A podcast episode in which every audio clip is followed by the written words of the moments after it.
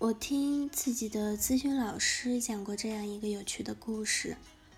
他在考博士的时候，他非常的焦虑，担心自己考不上，担心他心仪的导师不要他。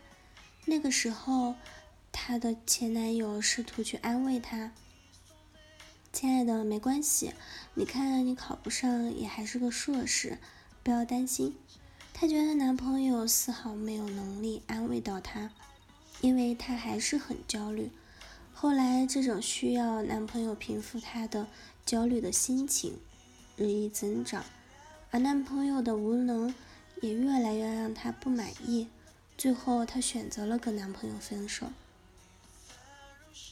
非常有趣的是，她现在的丈夫跟她之前的前男友惊人的相似，但她完全不觉得有什么问题。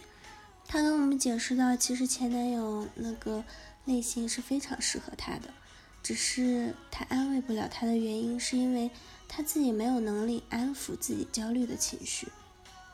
当她发现自己有能力来控制自己焦虑的情绪时，这件事情就不再成为她亲密关系中的障碍了。很多时候我们就是这样，因为无法控制自己的不良情绪。所以期待别人的改变来让自己心情变好，控制不了自己的人才去控制别人。昨天晚上有件特别有趣的事情，晚上八点多，我因为很累，决定静静的在家画画休息。然后一位朋友打电话来说他此刻就在我家附近，回家有点晚了，能不能来我这里借住一晚？如果是原来的我，肯定就算再累，也再不愿意也会答应。但是昨天我没有，我说：“亲爱的，我今晚有些累，想一个人在家里画画，不好意思，你还是坐地铁回家吧，路上注意安全。然后到家了给报个平安。”他回答说：“我绝对不会告诉你的，你太狠了。”他显然是生气了。于是我也有一种非常不好的感觉。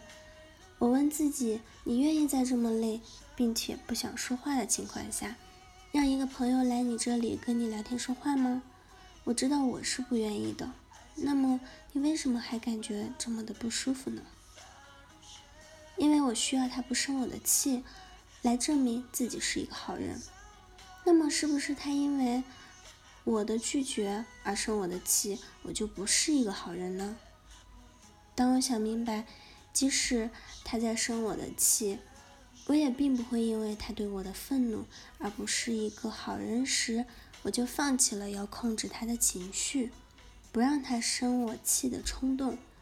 我没有告诉他，那你来我这里住吧，而是进一步跟他解释了我的情况，并且希望他能够理解。当然了，他能不能理解已经没那么重要了。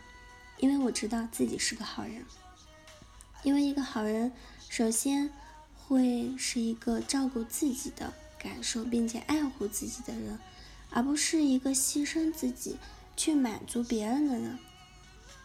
当我学会了控制自己，我就真的不需要去控制别人了。